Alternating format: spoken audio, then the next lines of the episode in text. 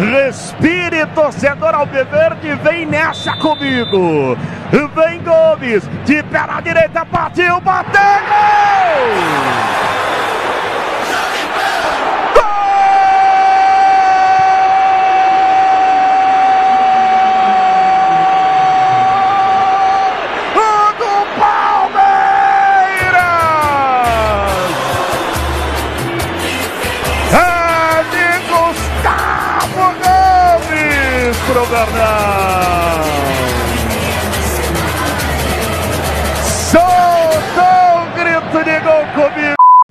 Segue o porco, carai. Fala, Parmeira. Aqui é o Victor Torres e esse é o décimo episódio do Corneta Parmeira. Quem diria, hein, mano? E já estamos chegando a mil plays aí, não sei como é que fala. Mil pessoas escutando aí o nosso, o nosso podcast. Então aí é com muita alegria aí que a gente vai esse décimo episódio falar aí sobre a liderança do Palmeiras, aquele líder, porra, segue a gente aí, caralho. Palmeiras venceu o Cruzeiro 3 a 1. O jogo foi complicado, sim, mas conseguimos aí a, a vitória. Passamos por cima de juiz, passamos por cima do sol desgraçado das 11 horas da manhã e chegamos a 53 pontos, a mesma pontuação que o Internacional, mas estamos na frente com saldo de gols. O Palmeiras ganhou o jogo no Pacaembu, 3 a 1 lotado Pacaembu, 35 mil, solzão desgraçado. Gol do.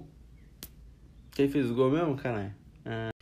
Então, Lucas Lima, para mim foi um golaço, deu uma fatiada na bola ali, a bola ainda desviou, mas foi um golaço. Vocês escutaram a narração do, do Fausto Favaro. Para mim foi um golaço mesmo. Bater na bola daquele jeito ali é para poucos.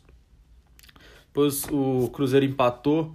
Um pênalti bizarro que a gente vai comentar aqui. Um pênalti bizarro mesmo.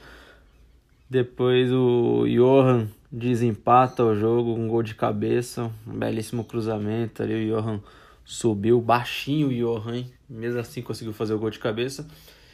E depois um pênalti. William Bigode tentou cruzar na área, já chegou na linha de fundo, tentou cruzar para trás e o zagueiro do Cruzeiro meteu a mão na bola, é pênalti pro Palmeiras. Gustavo Gomes bateu, bateu no cantinho. Eu gelei porque ele mostrou que ia bater no canto ali e o goleirão pulou e ainda quase pegou, hein, velho. Mas o Palmeiras ganhou 3 a 1 segue o líder nessa porra. Cara, e foi um jogo muito teve muito resquício ainda da, da Copa do Brasil, porque qualquer lancezinho era discussão, qualquer lancezinho era empurra-empurra. Mas o Palmeiras soube jogar o jogo. No empate ali, eu achei que a vaca é pro brejo, porque os jogadores do Palmeiras ficaram muito nervosos, porque a, a marcação do pênalti foi um, um lance bizarro. A, um, uma bola cruzando a, a, o campo Gustavo Gomes passa da bola e coloca a mão na bola. Para mim, o Gustavo Gomes errou feio ali, né? Mas ele colocou a mão na bola, mas foi claramente fora da área. O Gustavo Gomes coloca a mão na bola e vai para dentro da área. Só que o juiz não viu, o juiz ele só viu o que ele queria ali, marcou pênalti na hora com uma convicção tamanha que parecia parecia que ele sabia, ele tinha certeza, parecia que o Gustavo Gomes tinha metido a mão na bola perto da linha de fundo. É uma desgraça, mano. Tanto que quando acabou o primeiro tempo, cara, para mim tem que tirar o chapéu pro Matos, viu? Acabou o primeiro tempo, o Matos ficou esperando na escada do, do vestiário dos juízes para reclamar e para pressionar sim, porque só o Palmeiras não tá pressionando o, o, os árbitros, né? Todo mundo tá pressionando, o Palmeiras não. O Palmeiras tá, tava passivo até então, até esse jogo aí, até essa, esse lance bizarro. O Palmeiras estava passivo. O Matos foi lá, reclamou, o policial meteu o escudo na cara dele, ele não tava nem aí, não. Falou. Ficou na orelha do juiz mesmo, juiz horrível lá. Acho que o nome do juiz era Delson, não sei o que. Ah, horrível, horrível, bizarro. E o nosso presidente, sempre omisso, sempre aceitando tudo, sempre muito passivo, ele deu uma. fez um pronunciamento aí oficial sobre a arbitragem e eu coloquei para vocês ver um trecho aí da entrevista.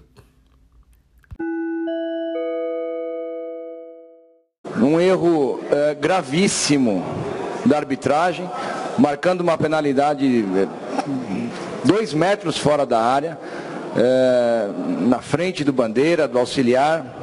35, 40 mil pessoas é, vendo o lance, apenas três não conseguiram identificar o que aconteceu na jogada. Então, é, o Palmeiras vem a público é, repudiar qualquer tipo de situação como essa que aconteceu hoje.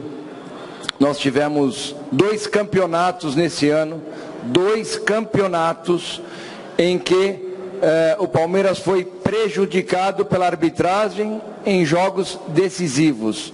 Dois campeonatos neste ano que o Palmeiras foi prejudicado pela arbitragem em jogos decisivos.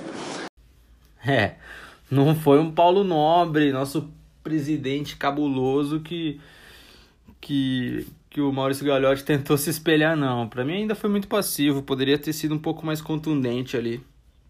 Poderia ter falado um pouco mais. Cara, a gente sabe que o campeonato não se ganha só em campo. Não tem sido assim.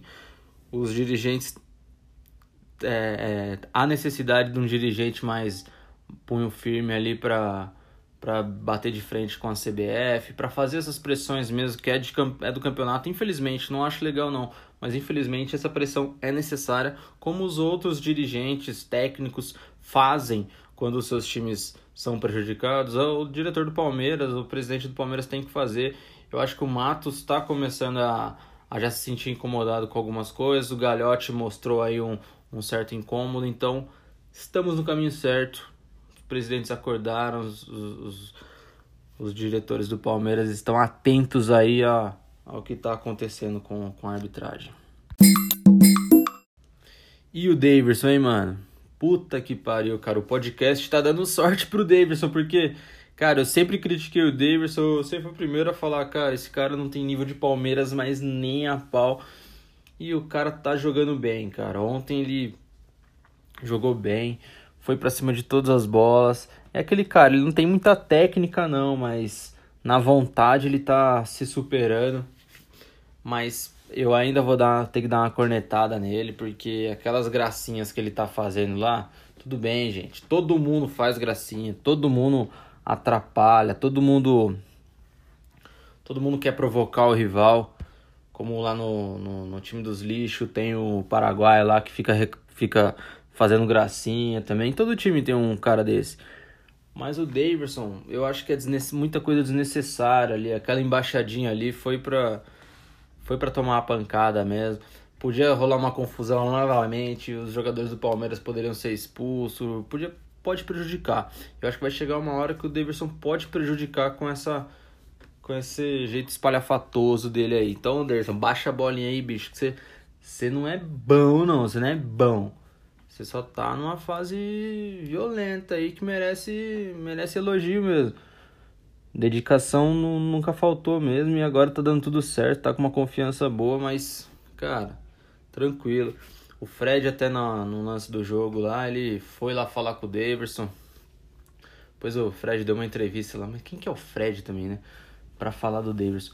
Mas o Fred foi lá, falou que existe um código de ética entre os jogadores e essa humilhação aí não, não é interessante, até porque o Palmeiras acabou de ser eliminado pelo Cruzeiro, né? E o Davidson agora fazendo isso.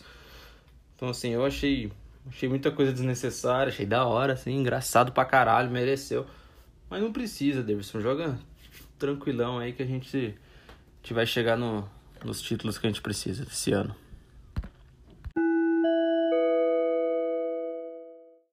Então, manos, finalizando aí mais um Corneta Parmeira. Se você curtiu, manda, manda um feedback aí pra gente. Se não gostou, se tem uma opinião diferente, manda mensagem aí também pra gente conversar a respeito. Acho muito interessante esse feedback aí. Segue a gente lá no Instagram, é arroba Corneta Parmeira. No Facebook é Corneta Parmeira também. No Twitter é Parmeira Corneta, que um desgraçado tinha esse Instagram já, me fudeu. Mas é isso aí. Mostra aí pra, pra quem você acha que vai, vai gostar. E manda mensagem pra gente aí. Feedback é muito bom. Valeu! Abraço!